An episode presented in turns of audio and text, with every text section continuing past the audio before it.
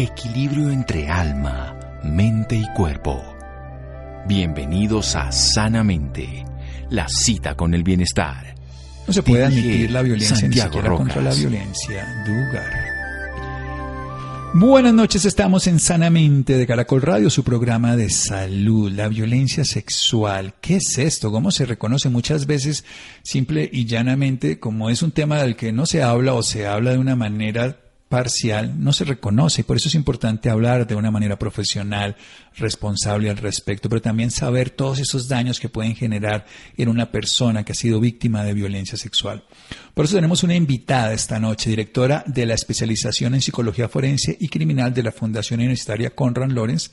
Ella es psicóloga de la Universidad de los Andes y doctora en psicología de la Universidad Nacional Autónoma de la Ciudad de México, la UNAM, con estudios de maestría en política criminal de John Jay College de, de la Ciudad de Nueva York, del Instituto de eh, Criminal de Justicia de Nueva York y es experta en sistemas de justicia criminal y políticas públicas relacionadas con la jurisprudencia terapéutica, la justicia restaurativa y la psicología penitenciaria. Lleva más de 20 años de experiencia en docencia e investigación, no solamente en Colombia, sino también en México, en diferentes áreas de la psicología y la criminología. Toda una persona capacitada profesionalmente para hablarnos de ese tema tan importante. Doctora Irene Salas Menotti, buenas noches y gracias por acompañarnos. Bueno, buenas noches es un gusto estar con ustedes eh, la noche de hoy para que hablemos sobre la violencia sexual y sus secuelas y sus efectos psicosociales. Una pregunta corta va a ser la respuesta para que después desarrollemos muy bien esta, esta historia que es tan importante. ¿Es fácil reconocer la violencia sexual para las víctimas? ¿Se demoran mucho en reconocerla? Es la pregunta para después desarrollar esa idea. Eh, a ver, la violencia sexual en algunos casos es muy fácil de reconocer cuando hablamos, por ejemplo, de violaciones con mucha violencia, pero hay una cantidad de conductas y de situaciones que son violencia sexual, pero que son mucho más difíciles de identificar y para muchas víctimas son víctimas de violencia sexual debido a la naturaleza de la pues de la conducta y también de su relación con el con el posible agresor. Bien, sí, por eso es lo que quiero que desarrollemos, porque las obvias, donde hay violencia, maltrato, violación, en contra totalmente de una voluntad a través del dolor o el sufrimiento, pues es evidente. Pero todas esas que pueden ser de un aparente no agresor, de una persona cercana, de un padre, de un maestro, de un tutor, de un amigo, de una pareja, y que son de alguna manera directa o indirectamente no reconocidas por la víctima, pues es las que quiero que nos cuente. Esas son las que vamos a aprender esta noche aquí en Sanamente de Caracol Radio. Síganos escuchando por salud. Ya regresamos a Sanamente. Bienestar en Caracol Radio. Seguimos en Sanamente.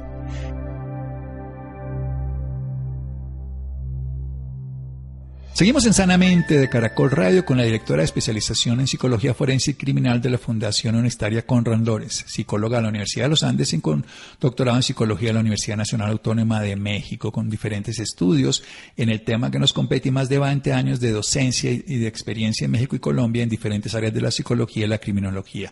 Estamos hablando, vamos a empezar a hablar de las cuáles son las formas de violencia sexual y sus secuelas psicológicas y vamos a definirlas. Es usted la experta, doctora Irene. Cuéntenos esas formas para que puedan ser reconocidas de violencia sexual, además de esa evidente de la violación con un acceso carnal abusivo y violento, pero todas las manifestaciones para que después hablemos de sus secuelas.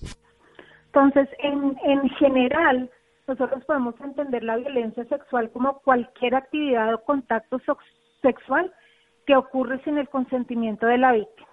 En estos, por ejemplo, entrarían eh, los manoseos en un bus de Transmilenio, por ejemplo. Eh, entrarían temas como el acoso sexual, eh, entrarían temas como la explotación y el tráfico sexual, o sea, donde una persona a otra a tener relaciones sexuales por dinero, por seguridad, por amenazas, sin que necesariamente haya de por medio una amenaza de violencia física contra, contra la víctima. Eh, también podemos encontrar eh, violencia sexual entre cónyuges o entre parejas. Si el hecho de que ya estemos con nuestro novio o con nuestra novia, eso no quiere decir que hay carta blanca en términos de el tipo de relaciones sexuales, el tipo de prácticas sexuales o la cantidad eh, y la frecuencia de estas relaciones sexuales. Bien, sí, miremos cosas tan cotidianas, pero obviamente tan indeseables como el manoseo aparentemente eh, por casualidad en cualquier sitio de aglomeración. Usted nos estaba hablando de un bus. Hablemos un poquito de ese acoso sexual para que lo podamos ver en, la magnitud y en la realidad de lo que existe, doctora Irene Salas. Este, el acoso sexual lo vemos día a día en diferentes contextos. Eh, lo vemos en la calle, como ya lo mencionábamos. También lo vemos en el ámbito laboral, cuando un jefe o una jefe hace un comentario este, incómodo. No tiene que ser un comentario abiertamente sexual o no tiene que ser que el jefe venga y nos pida eh, que tengamos relaciones sexuales a cambio de una promoción, sino esos pequeños comentarios este, sobre el cuerpo, sobre eh, la belleza, sobre qué se hizo el fin de semana o también se puede considerar acoso sexual cuando nuestros compañeros de trabajo o de estudio nos cuentan historias sexualmente explícitas en un contexto donde no deberían ser contadas. Sí, este, tenemos que tener claro que el tema de violencia no se limita únicamente a contacto físico como tal, sino cualquier elemento que haga a otra persona sentir incómoda y que la haga sentir este como violentada en su autonomía, de escuchar historias sobre actos sexuales, de ver imágenes, por ejemplo, de, de actos sexuales. Un ejemplo muy particular, si un compañero mío de trabajo me muestra en su computador un meme explícito, este, por ejemplo, con genitales de otras personas o algo así, eso también es considerado violencia sexual. Bien, esto de hacer sentir incómodo a las personas, digamos, los chistes, ¿cómo, cómo, cómo poder poner ese punto de referencia del humor que generalmente tiene situaciones incómodas para poderlo enmarcar dentro de lo que es violencia sexual? Ya es claro, por ejemplo, mostrarle unas imágenes o insinuar o dar algún tipo de palabras que puedan estar hablando sobre el cuerpo, sobre la sexualidad de la otra persona y en el humor cuando se utiliza de manera tan cotidiana en reuniones. Nosotros utilizamos el humor, los chistes, por ejemplo acá en Colombia le decimos chistes verdes, a aspectos de la cultura que pueden ser tabú. Volverlos chistosos y a, este le baja un poquito esa sensación de tabú y se vuelve como aceptable hablar de cosas que en otras circunstancias no lo haríamos y siempre terminamos con, pero es un chiste, pero no te lo tomes en serio, solo te estaba molestando. Sin embargo, esa también es una manera de normalizar conductas que no son este prosociales y que no son aceptadas. Entonces, por ejemplo, hacer chistes sobre violación o hacer chistes sobre personas LGTBI, por ejemplo, de alguna manera normaliza ese tipo de violencia y ese tipo de actitudes que también es lo que no nos permite cuando somos víctimas reconocer que hemos sido victimizadas, que nos han hecho un daño y que, que es necesario pues en algunos casos denunciar o contarle a alguien o incluso decirle a la persona que está haciendo el chiste, ese es un chiste incómodo, no es el lugar para hacer el chiste, y insisto, cuando nos burlamos de cosas serias, de cosas delicadas, eh, de cosas violentas, sencillamente normalizamos esas, esas malas acciones y las volvemos más cotidianas y las volvemos cada vez más aceptables porque las asociamos con la risa, con un sentimiento agradable. Sí, y lo podemos usar para destruir a otras personas burlándonos y no teniendo precisamente una característica que es humana, que es la compasión, que es ponerse en el lugar del otro. Y en ese sentido, pues todo esto que usted está hablando de acoso sexual, de toda esta violencia sexual, es porque no nos ponemos en el lugar del otro, sino solo en nuestros intereses particulares e inmediatos.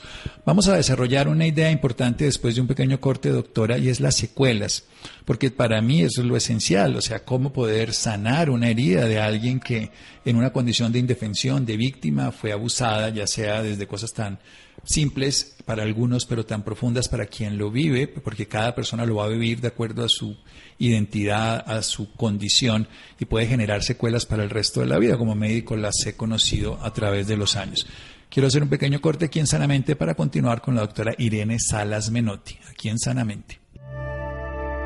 Síganos escuchando por salud. Ya regresamos a Sanamente. Bienestar en Caracol Radio. Seguimos en Sanamente.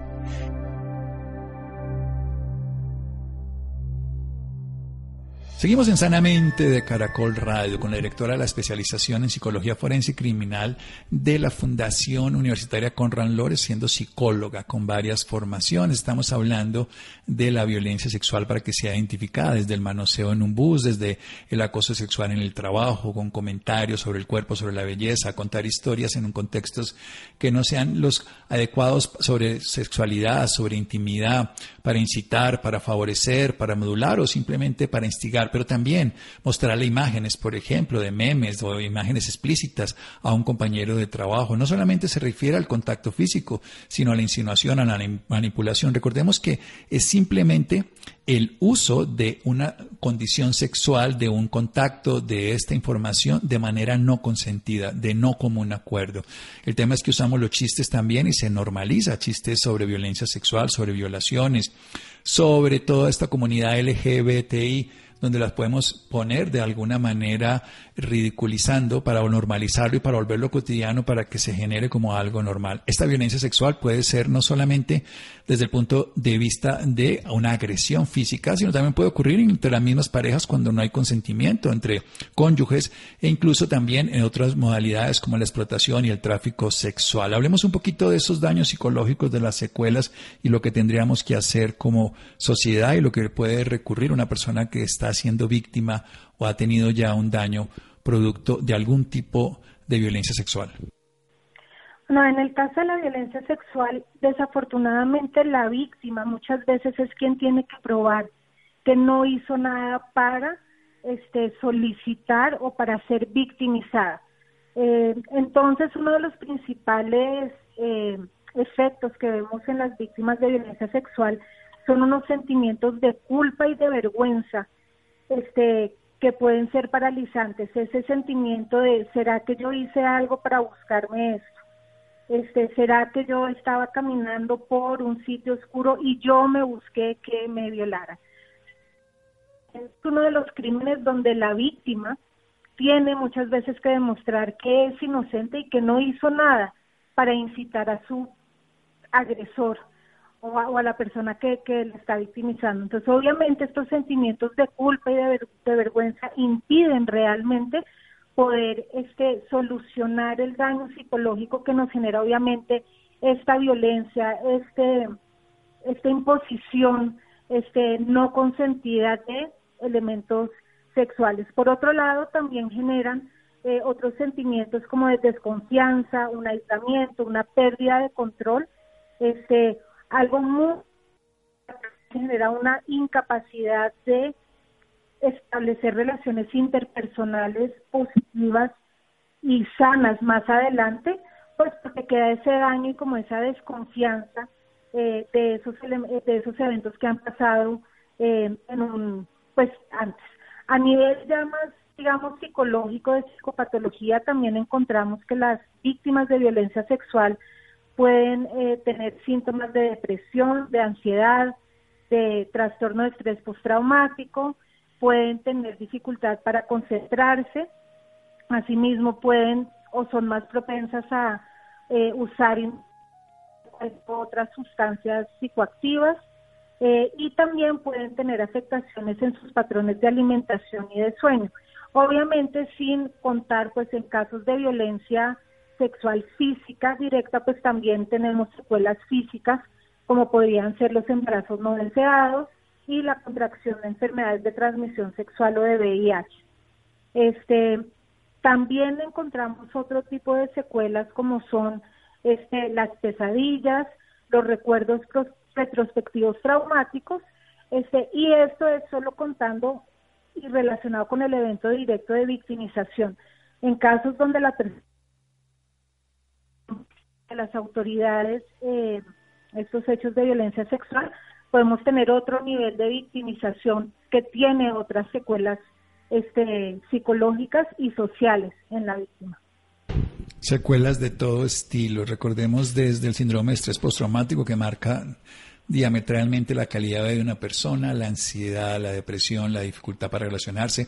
Y básicamente en una sociedad que culpabiliza y genera vergüenza y autorreproche a la misma persona que es la víctima, que simple y llanamente fue la víctima. También veamos esas secuelas físicas, como podría ser un embarazo o una enfermedad sexualmente transmisible, trastornos en las relaciones y ya podríamos llegar a tener incluso secuelas de diferente estilo de todo lo que pueda generar esta persona, hasta autoagresiones y posteriores. ¿Qué se tendría que hacer, doctora Irene Salas? ¿Cómo acompañar este proceso? ¿Qué tendría que hacer alguien que preciso no ha reconocido, por eso usted lo ha discriminado muy bien, muchas veces no se dan cuenta y no lo viven y por eso este programa la idea es que se reconozcan las formas de violencia sexual. Pero ¿qué tendría que hacer una escucha, alguien que nos está en este momento escuchando? ¿Y cuál sería la terapia, la psicoterapia, lo que se hace para restaurar el bien perdido? Yo creo que lo más importante es educar a la gente para reconocer que es esto de por un lado y por otro quitarle el tabú a lo que está relacionado con la sexualidad, porque muchas veces la gente no lo habla es porque le da pena, porque esas cosas no se hablan porque eso es en, lo privado, eso es en el ámbito privado, entonces no buscamos ayuda. Este, yo creo que lo más importante es que cuando una persona finalmente reconoce que ha sido víctima de violencia sexual, lo primero que tenemos que hacer como seres humanos es preguntarle, estar ahí apoyar y no salir a preguntarle, pero es que tú por dónde estabas caminando o tú qué tenías puesto o eso te pasa por meterte con esa con ese tipo de personas, no juzgar a la víctima y no asumir que la víctima hizo algo para buscarse este, esta victimización.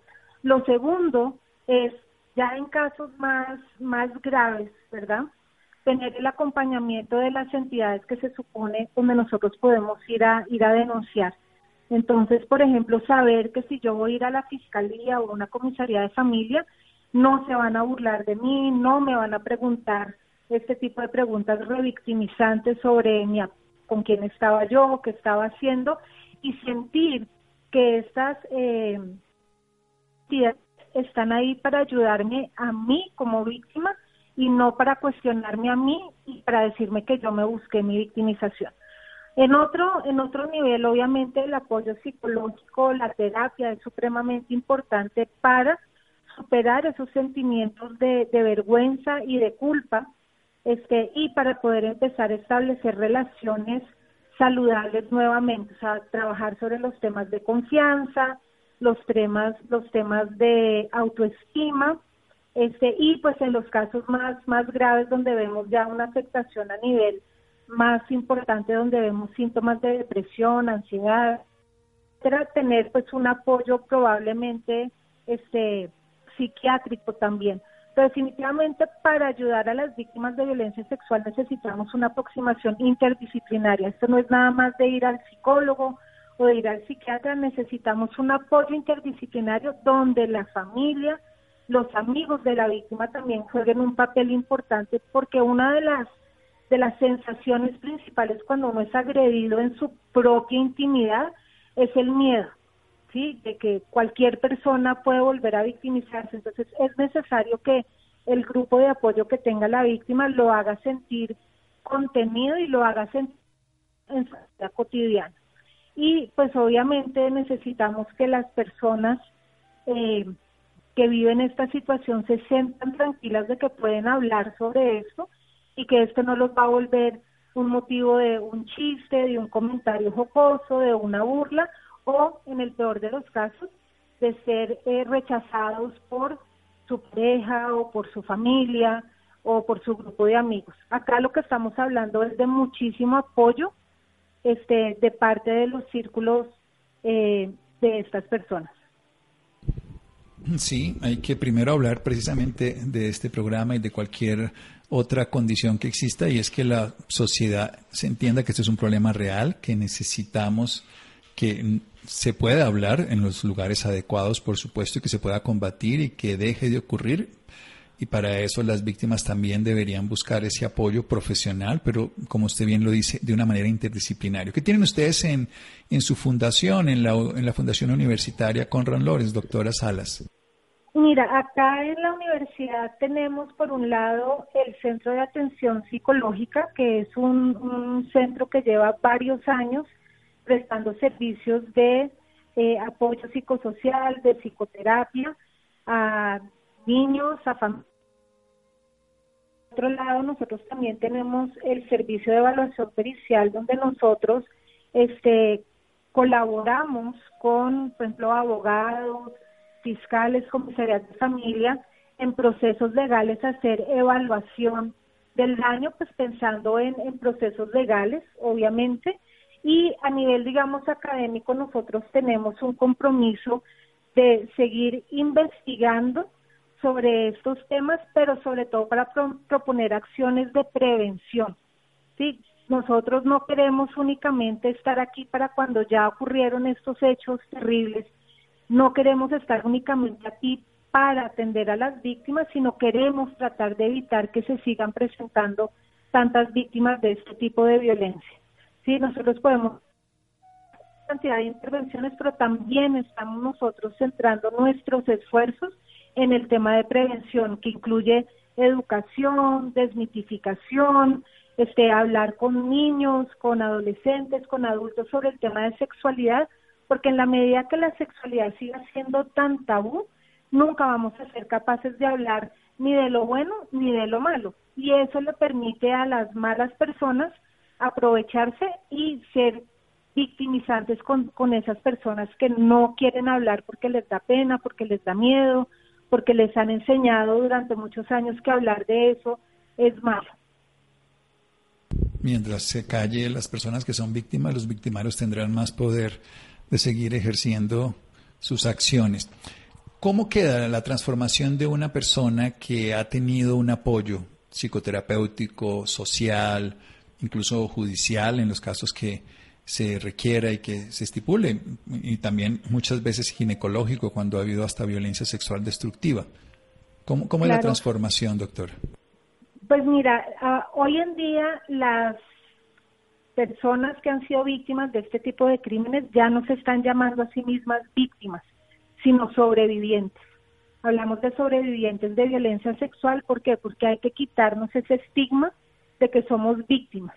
Nosotros lo que tratamos es de empoderar a estas personas, asumir lo que les pasó, pero buscarle como que el lado positivo de algo muy negativo, ¿verdad? Y decir, bueno, esto me pasó, pero esto que me pasó a mí me hace una mejor persona y me empodera frente a este mismo eh, tema. Entonces vemos que muchas de las personas que son sobrevivientes de violencia sexual se vuelven activistas, trabajan en temas de prevención, en temas de promoción, este y decir más importante, deciden no callarse, deciden que esto que les pasó a ellos no es vergonzoso, no es vergonzante que el que debería tener pena y el que debería sentir esa vergüenza y esa culpa es quien cometió la violencia sexual.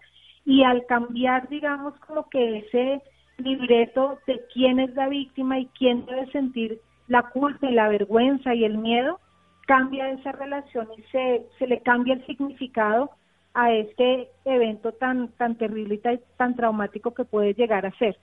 Este, obviamente, esto que yo te estoy describiendo no es la experiencia de todas las víctimas. Este, hay víctimas que sufren muchísimo tiempo por muchos años y que este, las secuelas son tan fuertes que quedan un poquito incapacitadas, pero nosotros trabajamos para tratar de salir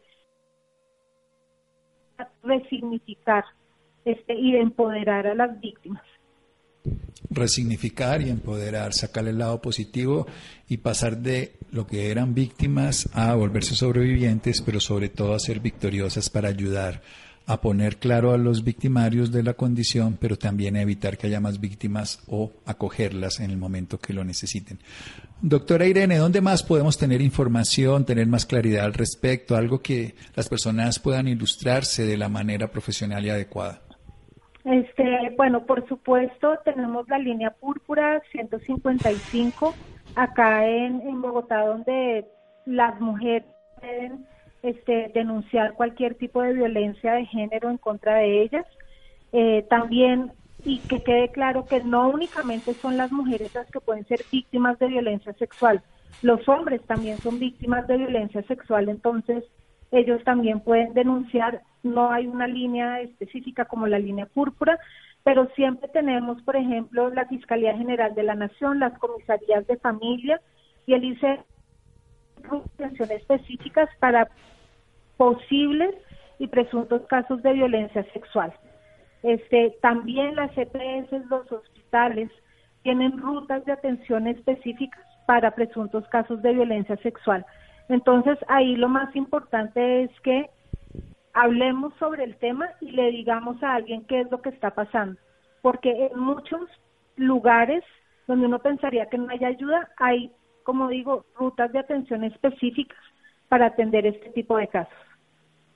Rutas de atención específica, de acuerdo, que se pueden encontrar en todo el sistema de salud de Colombia, también en esta línea gratuita, la línea Púrpura 155. Doctora Irene Salas Menotti, muchísimas gracias por toda su explicación y por acoger a muchas personas que hoy se llaman sobrevivientes de la violencia sexual. Muchísimas gracias a ustedes por permitirme compartir todo esto. Bueno, esa es la idea, que se divulgue y como usted dice, que se hable y que se pueda coger el camino adecuado de la restauración del bienestar de las personas que han sido víctimas, en ese caso sí, de formas de violencia sexual de todo tipo, como usted nos ha dicho, desde el manoseo, acoso sexual, explotación y todo el proceso que puede hacer incluso de violencia carnal. Muchas gracias, doctora. Seguimos en Sanamente de Caracol Radio. Síganos escuchando por salud. Ya regresamos a Sanamente. Bienestar en Caracol Radio. Seguimos en Sanamente.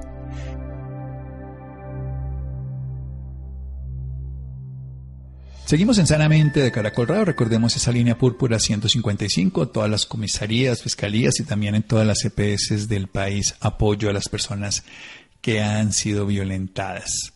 ¿Por qué es tan importante saber qué es un ARL? ¿Qué es esto, Laura? Muy buenas noches, Santiago, para usted y para todas las personas que nos sintonizan a esta hora. Claro que sí, Santiago, la importancia de saber qué significa un ARL o qué función cumple en nuestras vidas es esencial.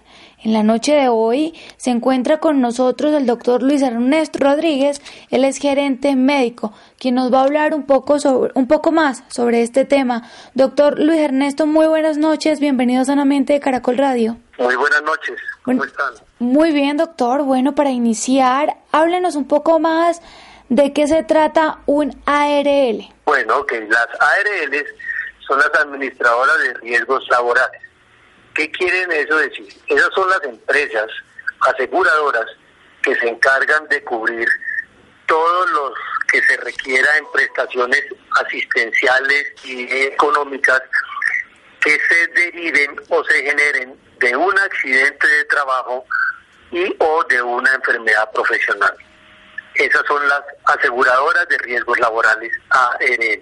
¿Qué puede suceder si una persona no está afiliada? Pues básicamente si una persona no se encuentra afiliada, queda totalmente desprotegida de sus eventos que se presenten durante el ejercicio de su actividad laboral. Si nos ponemos a revisar un poco el tema de las definiciones, encontramos que básicamente un accidente de trabajo es todo suceso repentino eh, que sobreviene por causa o con ocasión del trabajo y que produzca una lesión en su organismo del paciente, ya sea una perturbación funcional, orgánica, psiquiátrica y que a su vez también produzca una invalidez o la muerte. Eso básicamente es lo que es un accidente de trabajo. Ahora bien, si nos ponemos a revisar el tema de lo que es una enfermedad laboral, pues una enfermedad laboral es básicamente aquella que es contraída como resultado de una exposición a factores de riesgo inherentes a la actividad laboral o del medio en el que el trabajador se ha visto obligado a trabajar o se desempeña laboralmente. Doctor, y en cuanto a los accidentes laborales, ¿cuáles se denominan accidentes laborales? Mire, eh, básicamente, mm, eh, además de lo que contempla la definición inicial, eh, también incluye todo lo que genere un trauma, todo lo que genere una lesión física, mental, orgánica, con ocasión del trabajo.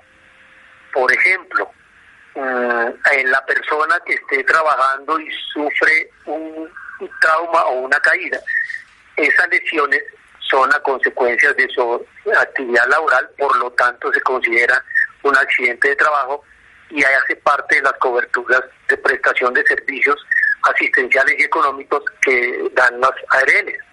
Pero también hay otras mm, consideraciones a tener en cuenta. También se considera un accidente de trabajo eh, cuando el trabajador está ejecutando órdenes del empleador. Aún así, cuando esté fuera del lugar de trabajo y en horas diferentes a su lugar de trabajo.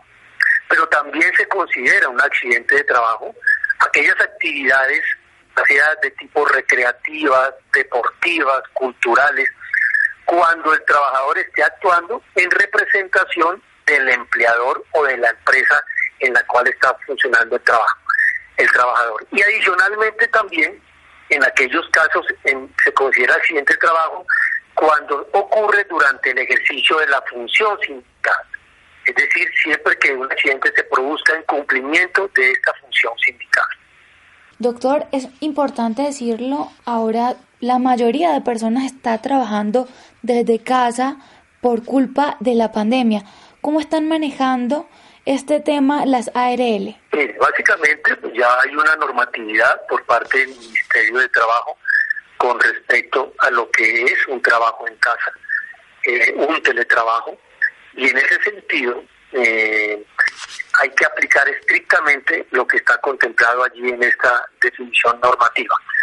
Básicamente, en caso de que se llegue a un acuerdo entre el trabajador y el empleador, y el empleador autorice a su trabajador a hacer este esquema de trabajo en casa o teletrabajo, eh, debe cumplir con todas las condiciones propias como si fuera en un sitio de trabajo de la empresa. Es decir, debe haber una revisión, una valoración por parte de la empresa, una autorización por parte de la empresa, debe haber un reporte a nivel de, la, de las ARLs, las ARLs deben hacer también acompañar a la empresa, eh, capacitarlas en todos los procesos que se deben dar en, tener en cuenta, porque hace parte de todo el proceso de mm, una actividad laboral en casa.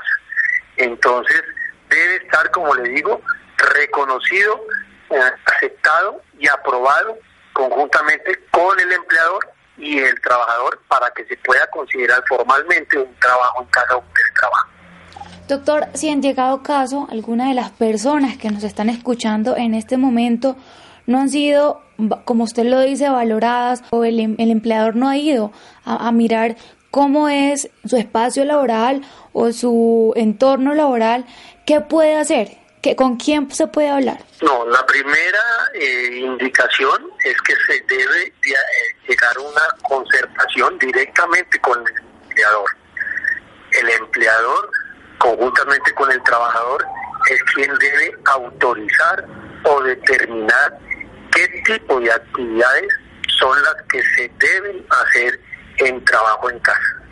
Una vez esté esto concertado, definido y aprobado y autorizado, eh, por parte de la empresa se debe realizar toda la cantidad de revisiones, evaluaciones, valoraciones para que el sitio donde esté ubicado el trabajador en su casa mm, corresponda a las condiciones definidas por la empresa para realizar la actividad laboral como tal.